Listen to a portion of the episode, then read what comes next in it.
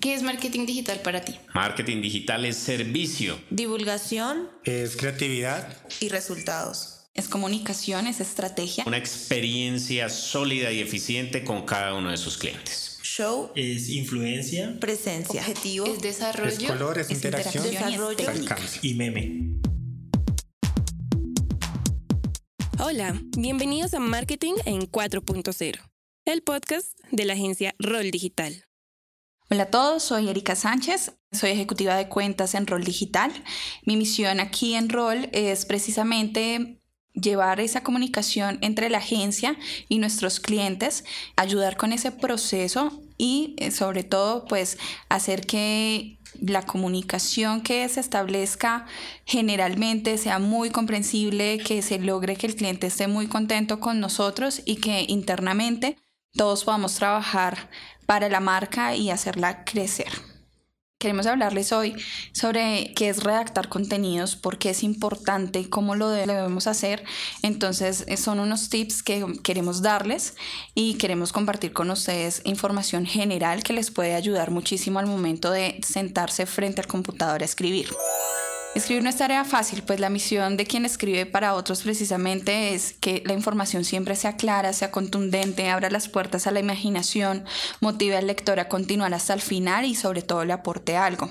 En ese orden de características, mm, realmente puede ser aleatorio, no necesariamente va a funcionar así, pero lo importante de ello es lograr que quienes nos lean comprendan la idea que queremos transmitirles de forma tal que genere respuestas a sus inquietudes y no más preguntas sobre ello.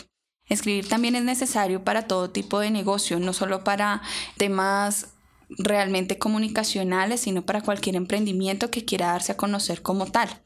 Entonces, esa es la forma de estar presente y evadir precisamente todas las distancias cuando no estamos frente a frente y cuando no hay claramente un proceso comunicacional oral. De allí lo importante de que sea realmente agradable y eficaz lo que estamos transmitiendo. Mi nombre es Nicolás Romero, soy redactor de contenidos y corrector de estilo en Rol Digital y mi función básicamente es producir todos los contenidos que salen pues en las publicaciones de acuerdo a los requerimientos y necesidades de cada cliente de la agencia.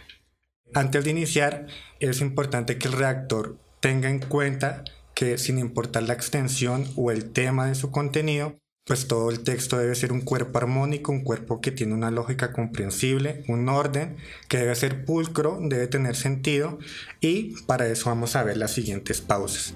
Primero, hay que pensarse bien el tema propuesto. Si no se maneja o no se conoce a fondo toda la temática, es necesario involucrarse mucho más con el tema, buscar referencias, buscar contenido, en general, eh, se debe pensar muy bien el tema, sacar toda la información que se necesite y empaparse muy bien, es apropiarse del contenido como tal.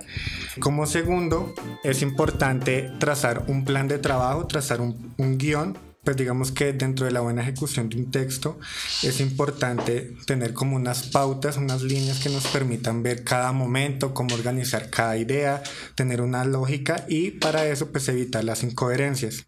Gracias a esto, pues el redactor lo que puede hacer es, en cada momento específico de su contenido, de su texto, poner los hechos, las situaciones, las acciones concretas de un modo natural y armónico, pues que le den toda una coherencia y cohesión a todo el texto pues dentro de toda su estructura. Como tercer tip también se podría definir que hay que escribir con sencillez y con naturalidad, es decir, tratar de usar palabras muy sencillas que sean muy comprensibles para el lector y en ese orden de ideas pues hay que tener claro para qué tipo de personas estamos escribiendo. Entonces, cuando ya tenemos comprendido qué tipo de personas o a qué tipo de público nos vamos a dirigir, pues es pertinente usar un lenguaje adecuado de acuerdo al bagaje que tenga cada persona frente al tema para que le sea mucho más fácil comprenderlo. Hay que utilizar también las palabras con precisión, es decir, el uso de coloquialismos a veces puede sonar chévere, pero también puede sonar muy vulgar de acuerdo al público al cual nos estamos refiriendo. Entonces hay que terminar o determinar qué tipo de palabras vamos a usar y tratar de evitar ese tipo de usos de palabras un poco soeces y ser muy sobrios en el lenguaje. Lo otro que es fundamental y es supremamente importante son los puntos, los signos de puntuación. Entonces el uso de las comas, los puntos, los signos de interrogación, de admiración, deben de estar bien colocados porque de lo contrario, cuando los puntos están mal ubicados, pues le cambian todo el sentido y la estructura de las frases y pues eso dificulta la comprensión para el lector. Hay un ejercicio muy práctico también y es el hecho de realizar un borrador. Entonces, antes de poner, digamos, como que el texto ya para que el público lo lea, hay que hacer un borrador y ese borrador se debe someter a varias evaluaciones propias, ¿sí? En donde el redactor pueda corregir o desestimar ideas o añadir ideas, extenderlas, volver a ubicar, digamos, por ejemplo, algunos de los párrafos que pueden hilarse mejor con el anterior o con el que va después y después de eso someterlo a una lectura estricta donde pueda el redactor determinar si hay errores de ortografía, si faltan tildes, si en definitiva no va esta idea o si en definitiva va otra idea y también someterlo a la lectura de terceros, entonces una eh, lectura por parte de otra persona y no quedarse solamente con la opinión de esa persona, sino con una segunda, tercera, hasta una cuarta opinión, ya que pues otros lectores que no conocen el tema que lo están leyendo pueden darnos algunas ideas de cómo se está estructurando las ideas en el texto, cómo es la comprensión, qué tan ágil es la lectura, qué también están puestas las ideas dentro del texto y pues eso nos va a permitir generar un producto pues de calidad. Y finalmente profundizar en la lectura y el conocimiento del idioma. Lo que nos va a permitir esto es adquirir mucho más vocabulario para enriquecer todos nuestros textos y pues conocer los modismos, las palabras claves que usa cada comunidad, cada persona, cada situación y pues ya.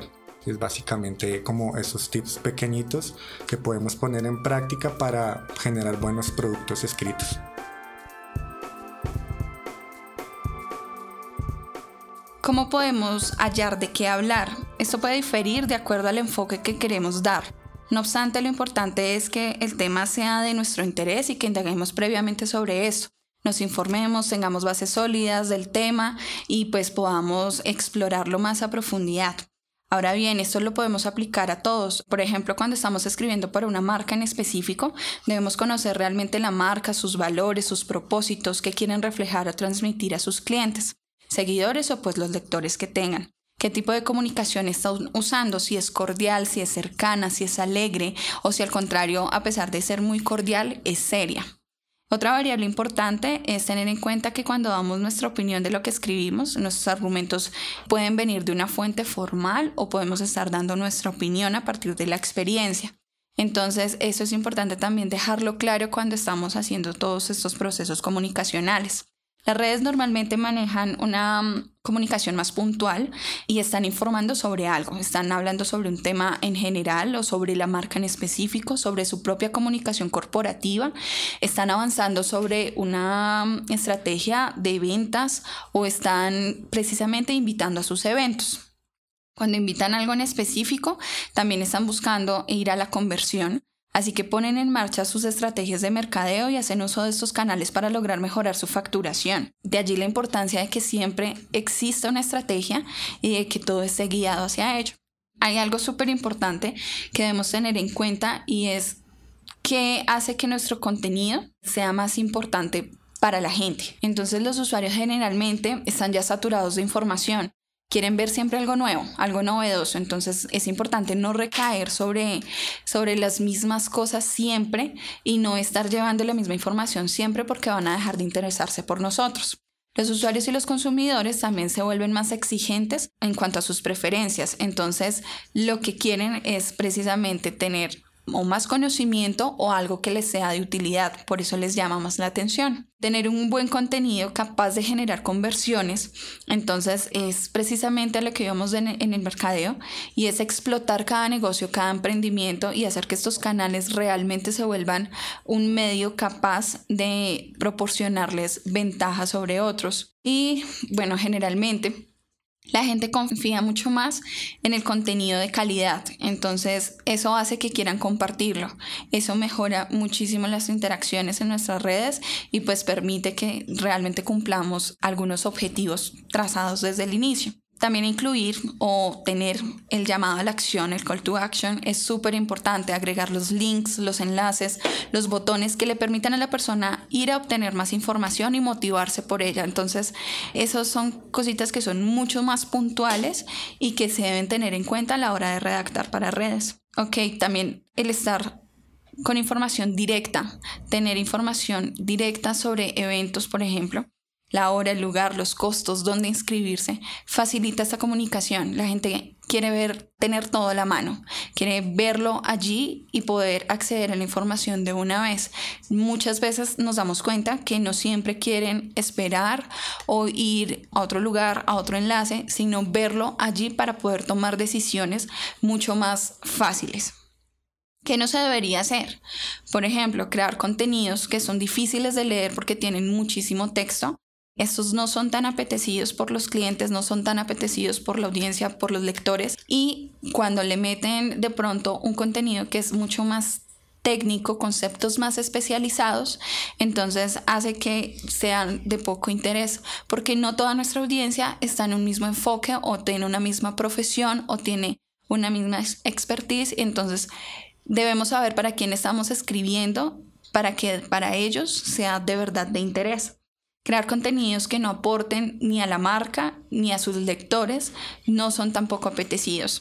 Son realmente rechazados porque no estamos hablándoles de algo que realmente los motive a seguir en esa marca o a seguir en ese lugar. Crear contenidos con faltas ortográficas también es súper castigado. La gente no quiere ver cosas mal escritas no quiere quedarse allí porque realmente tienden a criticarlo, entonces es algo que no, no es bien visto. Y crear contenidos mentirosos por llamar la atención o por llamar seguidores, esto también es supremamente castigado.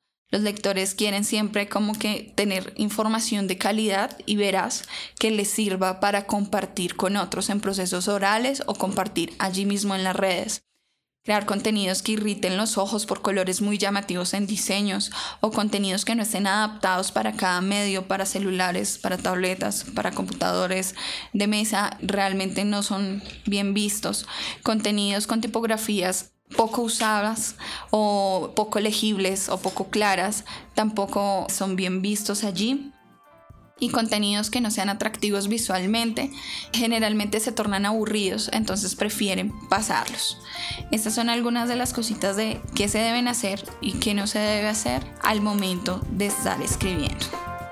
Bien, concluyendo un poco lo que dice Liz, es importante tener en cuenta que el redactor de contenidos pues debe ser una persona que tiene mucha experticia en el arte de escribir. Si bien leer y escribir son habilidades que se aprenden en las escuelas a través de los años y del mismo ejercicio de escribir y sobre todo de leer para nutrir el vocabulario, pues que se van adquiriendo o se van puliendo todas estas habilidades para escribir cada vez mejor.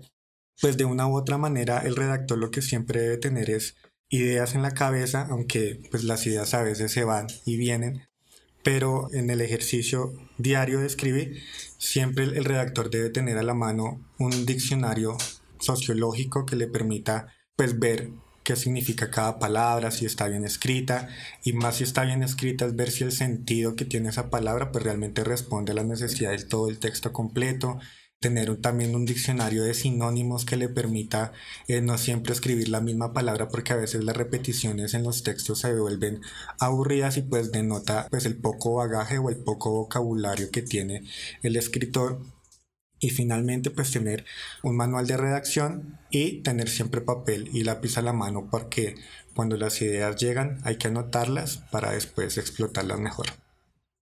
Esperamos que a todos les sirva esta información y pues que sea de mucha utilidad para el ejercicio de escribir y quienes se quieren dedicar pues al ejercicio puedan hacerlo de una manera correcta y que sobre todo disfruten mucho el hecho de plasmar sus ideas en un texto.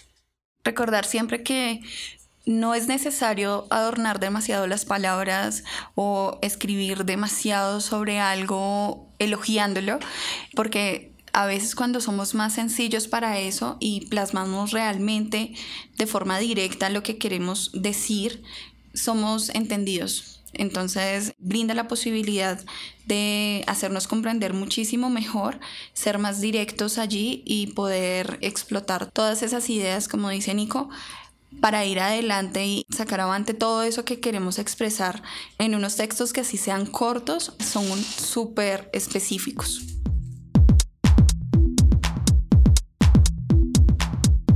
Episodio es producido por los del podcast. Para más información, visita nuestra página web www.losdelpodcast.com.